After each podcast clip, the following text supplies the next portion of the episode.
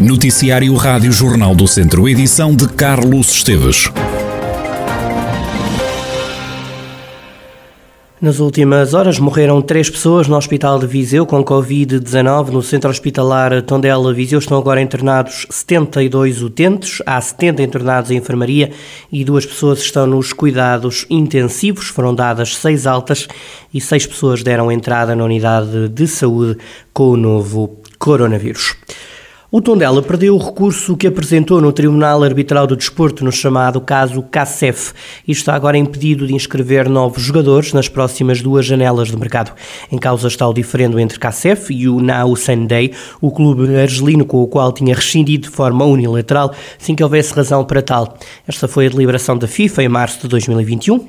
O jogador viu-lhe ser aplicada uma suspensão de quatro meses já cumprida e a SAD, o Tondela, fica impedida de contratar os jogadores no mercado de transferências deste verão e no de janeiro, além de estar condenada a pagar uma indemnização de 160 mil euros já liquidada ao clube argelino. A SAD Verde recorreu para o TAS, na Suíça, e este órgão manteve a condenação ao atleta e ao clube ratificando a decisão da FIFA. Em declarações à Rádio Jornal do Centro, o presidente do clube, Gilberto Coimbra, diz que contactou a SAD e que lhe garantiram que o assunto está a ser resolvido, de forma a evitar que o Tondela fique impedido de contratar jogadores. A única coisa que eu tenho a dizer sobre isso é que, primeiro, fiquei tão, tão, tão incrédulo quanto o meu amigo me está a fazer a pergunta, porque, ao que sei e aquilo que depois tentei apurar eh, com a SAD, eh, que é quem está com, com este problema, este é um problema de 2021, e é o mesmo problema que em 2021 foi falado e veio agora, não sei porquê.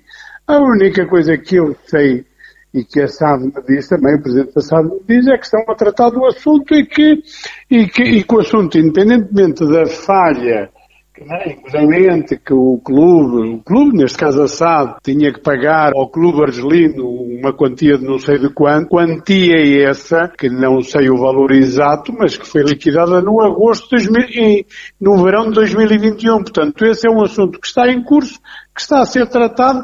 Agora, não sei é porque veio agora. O presidente do Tondela não esconde alguma preocupação. A preocupação não é de agora, a preocupação é desde, desde que ela nasceu. Portanto, agora, se está a ser tratado, é um problema. Portanto, eu estou preocupado, como qualquer um da SAD, eles próprios também estão, porque mantendo-se, a manter, dizem que não, mas a manter, inibe numa, numa ou numa das, em duas janelas, como diz, de fazer inscrições. Gilberto Coimbra, o presidente do Tondela, o clube está impedido de inscrever jogadores, tudo por causa do chamado caso CACEF. O Tondela não pode contratar jogadores este verão e no mercado de inverno em janeiro do próximo ano. Esta foi a decisão do Tribunal Arbitral do Desporto. É no dia 15 deste mês que a região do Douro fica a saber se será a cidade europeia do vinho no próximo ano. A candidatura foi apresentada pela Comunidade Intermunicipal do Douro.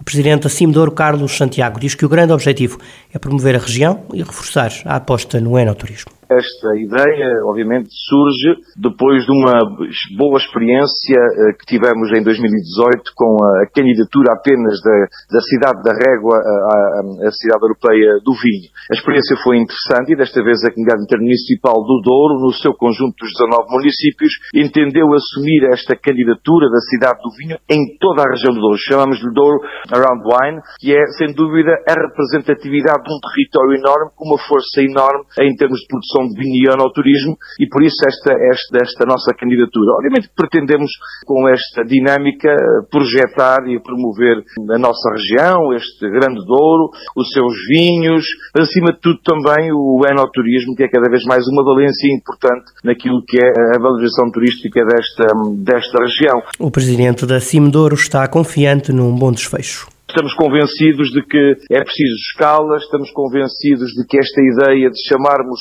a um conjunto de 19 localidades, três grandes cidades, algumas vilas, chamarmos-lhe chamarmos aqui esta, esta cidade grande, que é a cidade do Douro, é dar escala, é dar visibilidade a um conjunto de, de, de vinhos e de, de, estratégias que existem a nível todo do nosso território.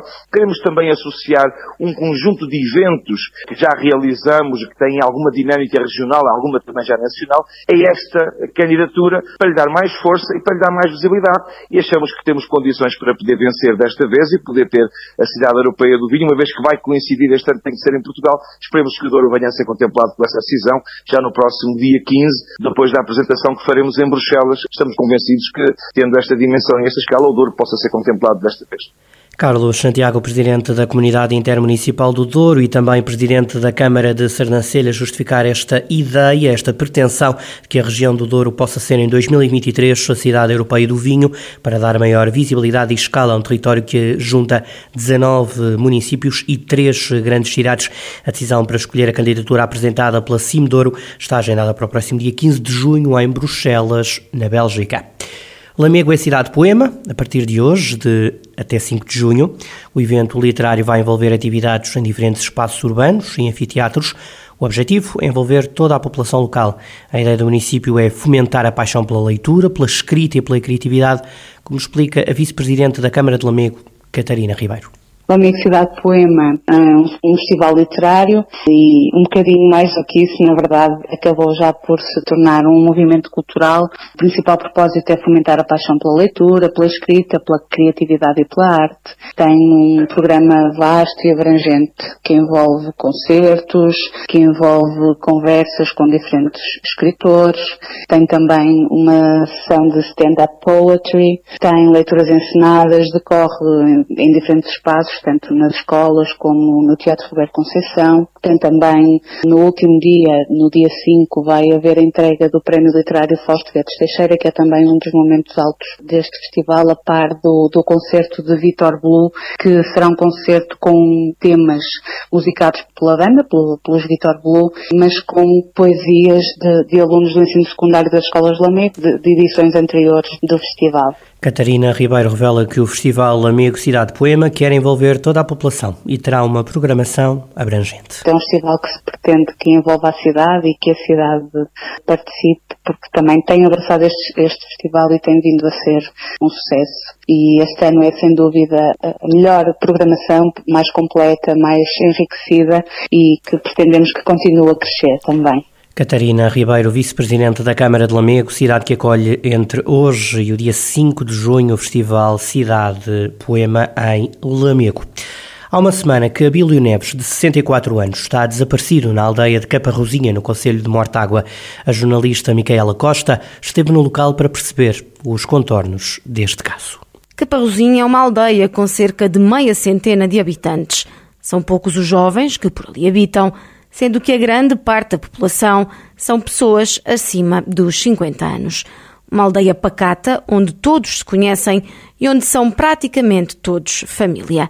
Há uma semana que Caparrozinha vive momentos de apreensão, angústia e dúvida. É que há uma semana que Abílio Neves desapareceu sem deixar rasto.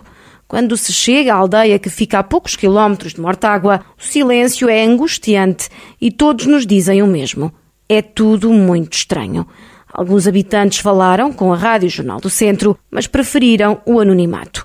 Não têm medo de falar, mas a situação é tão complexa que preferem manter alguma reserva. Uma das pessoas viu Abílio Neves na última quarta-feira junto ao caixote do lixo. Contou que o viu a ir depois a caminhar um pouco apressado, o que até estranhou, já que Abílio tinha algumas dificuldades de mobilidade. Lembrou ainda que não há sítio na aldeia que não tenha sido vasculhado. Participou nas buscas desde a primeira hora, diz que correram tudo e nada ficou por ver, desde poços, floresta, rio e até uma mina. Abílio Neves foi ao lixo pouco depois das 11 da manhã que fica a cerca de 50 metros da casa. Tem alguns problemas do foro cardíaco e psiquiátrico, mas era habitual que saísse por instantes para se deslocar à casa de um tio, também a poucos metros da habitação que partilha com a esposa. Foram os familiares que deram o alerta. Outro popular garantiu à Rádio Jornal do Centro que têm sido dias complicados. Disse até que era preferível que aparecesse mesmo que fosse o corpo. Pelo menos a família podia despedir-se. A Rádio Jornal do Centro disse que era muito angustiante o que se tem estado a viver. todos são unânimes. Abílio Neves é um filho da terra que sempre se deu bem com toda a gente. Não tinha desavenças e no dia do desaparecimento aparentava estar bem. No dia em que saiu de casa para despejar o lixo, a pedido da esposa que estava com Covid-19, Abílio Neves terá feito um caminho diferente. Em vez de regressar a casa, continuou a caminhar na direção oposta. Dizem que um outro senhor também o viu, mas mais acima junto a um rail, e pouco depois viram-no a descer, já em direção à casa. A verdade é que Abílio Neves nunca mais voltou. O alerta do desaparecimento chegou aos bombeiros de Mortágua por volta das três da tarde. Desde a primeira hora, bombeiros, GNR e populares não pouparam esforços nas buscas pelo homem.